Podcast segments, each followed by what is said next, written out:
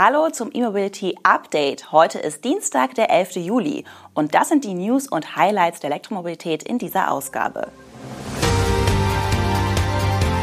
VW senkt ID3-Preise in China deutlich. Audi will konzernfremde E-Plattform nutzen. BMW enthüllt Elektroroller für die City. Vattenfall baut 1500 Ladepunkte in München und Renault verlängert Umweltbonusgarantie. Volkswagen hat die Preise für seine Elektromodelle in China stark gesenkt, offiziell im Rahmen einer limitierten Rabattaktion. Die beiden Varianten des ID3 kosten im Reich der Mitte dadurch nun rund 22 Prozent weniger als zuvor. Die neuen Preise des kompakten Elektroautos liegen umgerechnet bei rund 15.800 bzw. 18.900 Euro. Die Preissenkungen gelten aber vorerst nur im Juli und sind auf 7.000 Fahrzeuge limitiert. Außerhalb der Aktion liegen die Listenpreise deutlich darüber. Den ID3 bietet VW in China nur in dem Joint Venture mit SAIC an.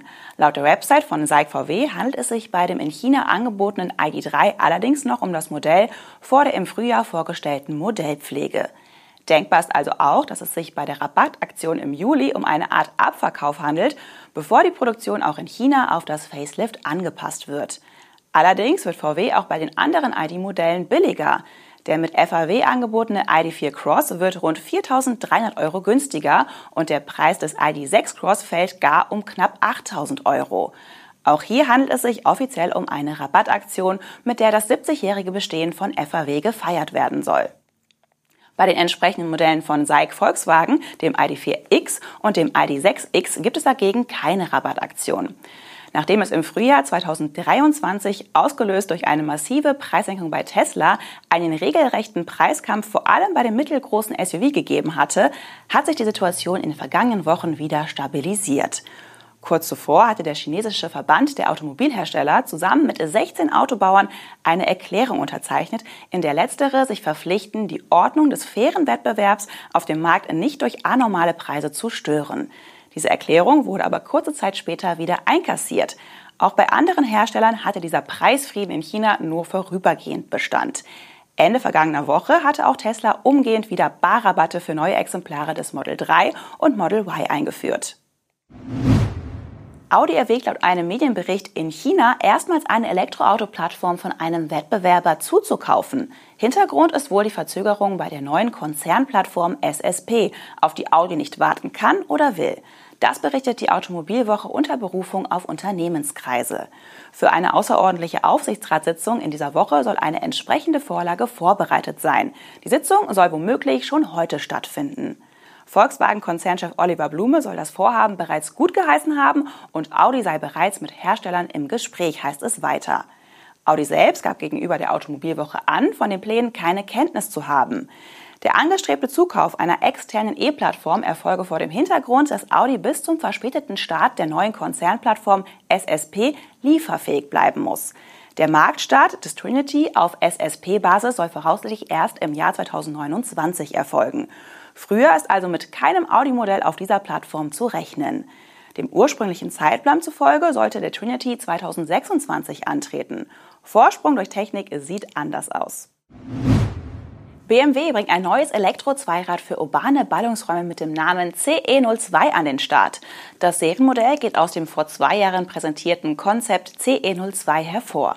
Der Elektroroller kommt in zwei Versionen auf den Markt. Die erste bietet eine Nennleistung von 6 kW, eine Maximalleistung von 11 kW und 95 km/h Höchstgeschwindigkeit.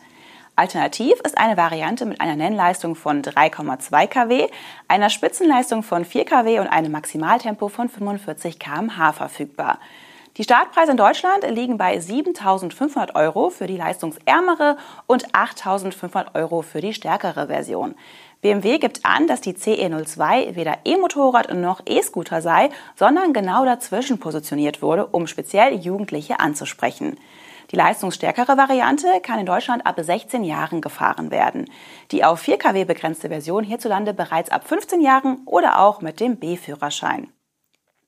Das Fahrzeug wartet mit einer geringen Sitzhöhe von nur 75 cm auf und soll gleichermaßen robust wie spielerisch zu handeln sein. Die 11 kW-Version kommt dabei auf eine Reichweite von über 90 Kilometern. Für die 4 kW-Version gibt BMW Motorrad keine Reichweite an. Auch zur Batteriekapazität äußert sich der Hersteller nicht. Nutzer können während der Fahrt zwischen den Fahrmodi Flow und Surf wählen. Ersterer steht für die optimale Antriebsabstimmung für das Mitschwimmen im städtischen Verkehr und letzterer für ein dynamisches Fahrerlebnis. Beim Aufbau der Maschine sind vor allem eine Telegabel vorne sowie ein Stahlrahmen und die Einarmschwinge hinten zu nennen. Außerdem die im Verhältnis großen Räder. Optisch dient Schwarz als Grundfarbe für Rahmen und Co. sowie Grau für die Motorabdeckung. BMW betont dabei das Wechselspiel aus matten und hochglänzenden Oberflächen. Zur weiteren Ausstattung gehört ein TFT-Display im Cockpit, eine USB-C-Ladebuchse und die Vernetzung mit der BMW Motorrad Connected App. Vattenfall und das Münchner Wohnungsbauunternehmen Davonia treiben gemeinsam den Ausbau von Ladeinfrastruktur für Elektrofahrzeuge voran. Bis 2030 sollen mindestens 1500 Stellplätze der Mieterinnen und Mieter der Wohnungsbaugesellschaft mit Ladepunkten ausgestattet sein. Bei Bedarf könnten es sogar bis zu 5000 werden. Die Davonia gehört zu den größten Wohnungsgesellschaften sowohl in München als auch im süddeutschen Raum. Die Lademöglichkeiten werden sowohl im Bestand als auch im Neubau geschaffen. Vattenfall wird die Einrichtung der Ladepunkte übernehmen und sich um Betrieb und Wartung kümmern. Die Ladepunkte werden dabei mit zertifiziertem Grünstrom versorgt. Die Mieterinnen und Mieter der Davonia werden für das Laden die bekannte Vattenfall-Ladekarte namens InCharge nutzen. Dabei wird aber nicht der übliche AC-Ladetarif wie an öffentlichen Säulen abgerechnet, sondern zu einem üblichen Haushaltsstromtarif. Dennoch kann die InCharge-Ladekarte an 190.000 öffentlichen Ladepunkten in Europa genutzt werden. Ein ähnliches Projekt mit 500 Ladepunkten treibt Vattenfall auch in Berlin voran. Renault hat in Deutschland seine Umweltbonusgarantie bei privaten Bestellungen verlängert, und zwar bis Ende August. Das Angebot gilt für die E-Tech Electric Modelle Megane, Kangoo, Twingo und Zoe. Das erste Garantieversprechen rund um den Umweltbonus stammt von Anfang März und galt auch zunächst nur in diesem Monat. Und auch nur für den Megane E-Tech Electric und Kangoo E-Tech Electric. Später wurde die Aktion verlängert und für weitere Modelle erweitert. In einer zweiten Verlängerung galt die Garantie wiederum nur für den elektrischen Megane. In der dritten Verlängerung sind nun wieder mehrere Elektromodelle der Franzosen enthalten. Mit der nochmals verlängerten Aktion reagiert Renault nach eigenen Angaben auf die stufenweise Anpassung der Förderrichtlinie.